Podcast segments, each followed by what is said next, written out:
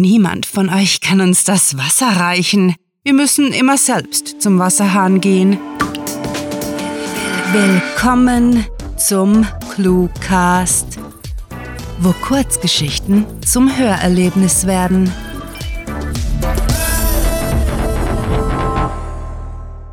Nachts im Zoo.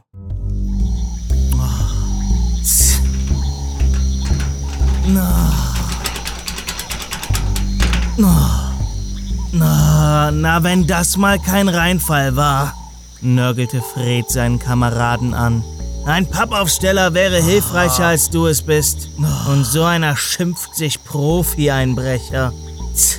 Verärgert wandte Marcel sich ab und trat gegen das schmiedeeiserne Tor, das in seine Angeln schepperte. Komm schon, Mann. Ein Fehlversuch darf ja wohl drin sein. Er war sich sehr wohl bewusst, dass dies die wahrscheinlich euphemistischste Aussage seiner Karriere als Einbrecher war. Immerhin war er beim Überklettern des Zauns sehr schmerzhaft auf seinem Steißbein gelandet. Von mir aus, brummte Fred und begann mit dem Dietrich herumzunesteln. Im Retrospekt betrachtet hätte er das zu Beginn vorschlagen sollen. Weißt du, hin und wieder frage ich mich, wie dein Hintern die vielen harten Aufpralle verträgt. Muss wie ein Airbag sein. Marcel verdrehte genervt die Augen. Erinnere mich noch einmal. Wieso wir in einen Zoo einbrechen und hoffen, nicht von einem Löwen gefressen zu werden. Er sah zu den in den Lichtern der Stadt orange glimmenden Wolken hoch. 10.000 Euro murmelte Fred abgelenkt. Offenbar hatte er Motivation gerade bitter nötig. Also dachte er an die Belohnung. Keine Ahnung, weshalb ein Privatkäufer Unsummen für eine Giraffe bezahlen will. Vielsagend mit den Schultern zuckend beobachtete Marcel den Kameraden beim Herumpulen am Schloss. Vielleicht schmecken die Viecher gut mit Preiselbeersoße und Kapern. Die komischen Antennen, die sie auf dem Kopf haben, werden sicher sehr zart sein. Ah, das sind die Ohren, Mann, stöhnte Marcel entnervt, gab aber sogleich einen unterdrückten Jauchzer vor sich, als das Schloss aufschnappte. Fred steckte sein Werkzeug ein, sein Kumpan drängte sich derweil an ihm vorbei und zog den schmiedeeisernen Torflügel mit einem Quietschen auf. Komm schon! Fred war alles andere als überzeugt, folgte den Kameraden trotzdem. Augenscheinlich war er bereit, die Diskussion auf dem Weg fortzuführen. Das glaube ich nicht. Schreck aus dem Film hat solche Ohren. Kein echtes Tier kann sowas zum Hören haben. Die sehen eher aus wie Antennen.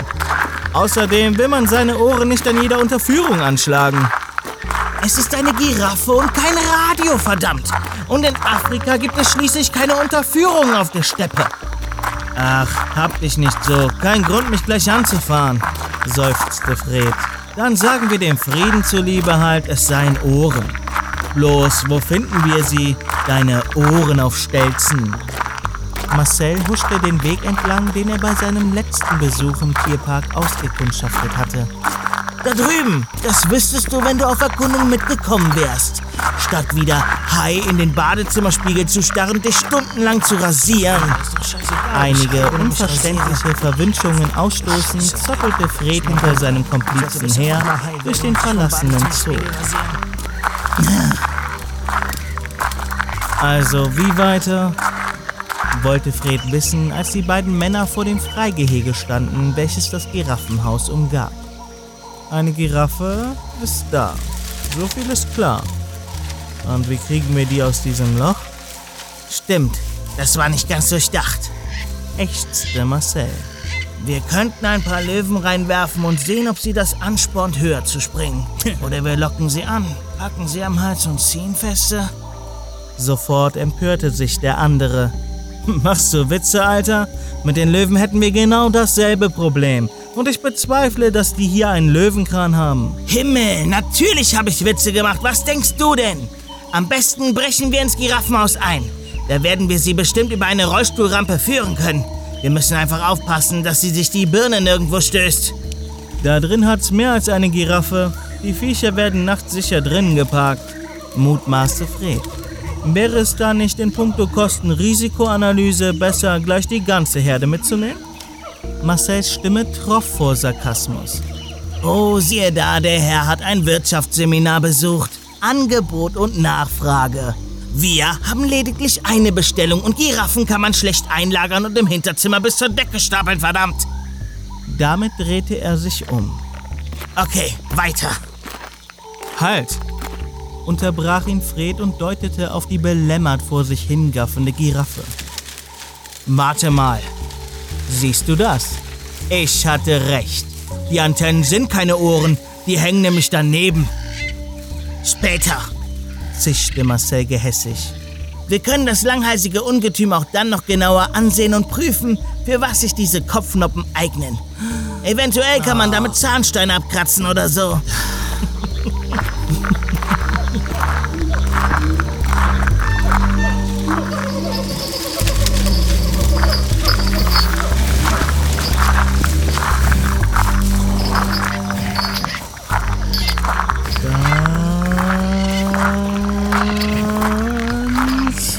Vorsichtig, warnte Fred mit dem vermutlich gedehntesten Wort seiner gesamten Lebensspanne, während Marcel die Giraffe durch den Besucherausgang zu buxieren versuchte.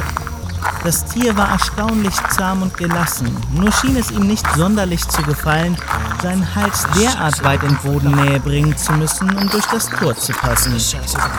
Dennoch begriff es nach unzähligen gescheiterten Versuchen, wieso dies die bessere Alternative darstellte, als sich den Hals am Zooschild abzuknicken.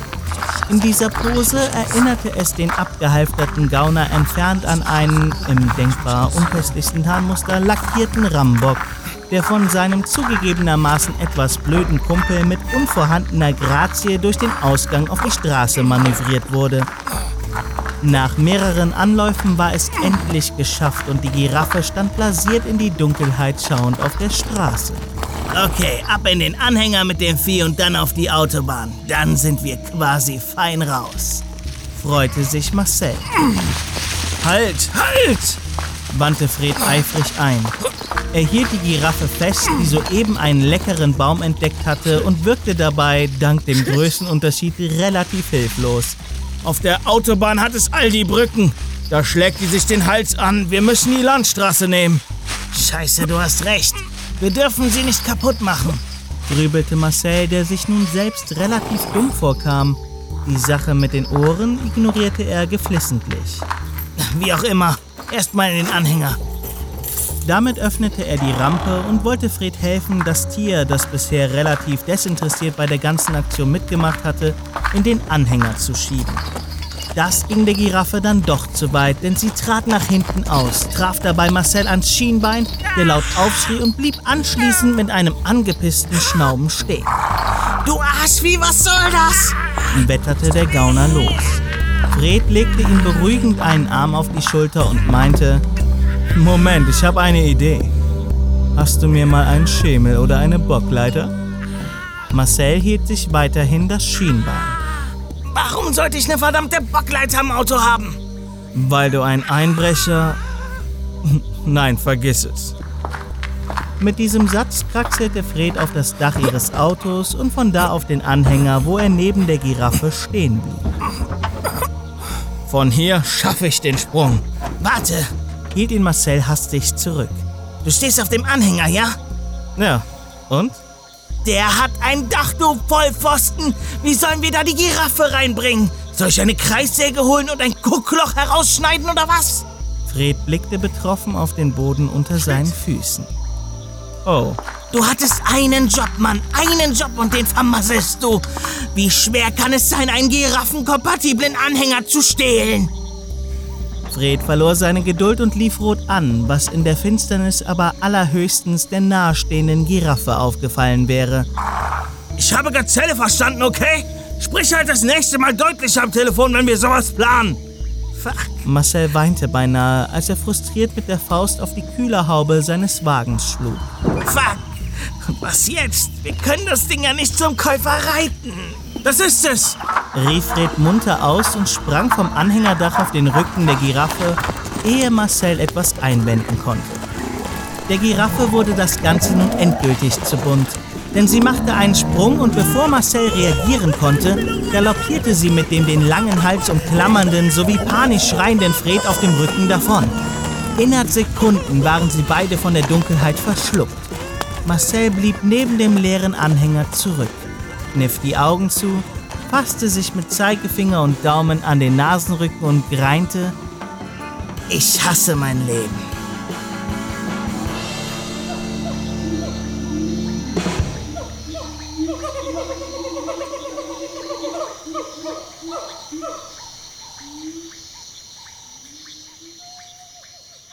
Das war Nachts im Zoo, geschrieben von Sarah.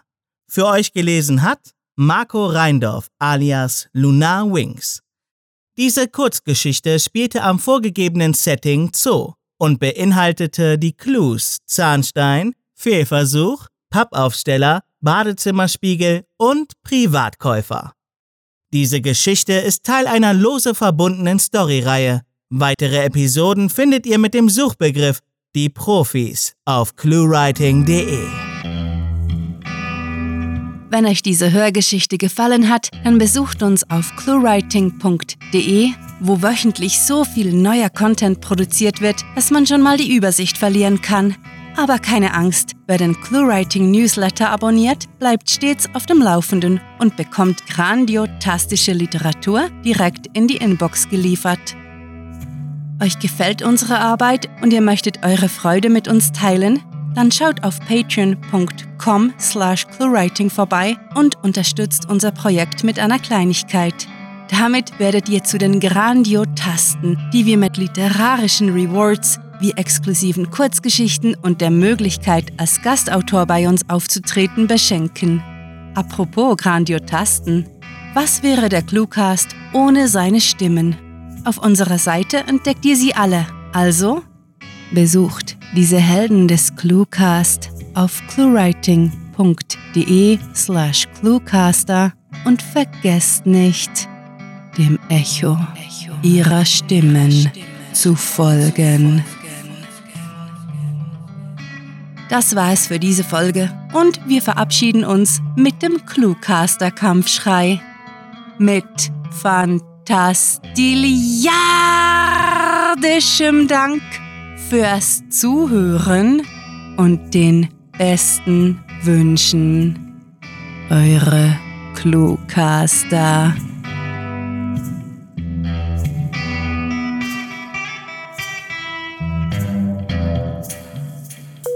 Wenn ihr das hört, geht auf Twitter und schreibt das Codewort Bleistift Imperium. Wenn ihr das alle tut, richten wir damit Verwirrung an. Der, der Cluecast ist eine Produktion der Literaturplattform ClueWriting. Für Feedback, Anregungen, Literatur und weitere Informationen begrüßen wir euch jederzeit auf www.cluewriting.de. Grandiotastischen Dank.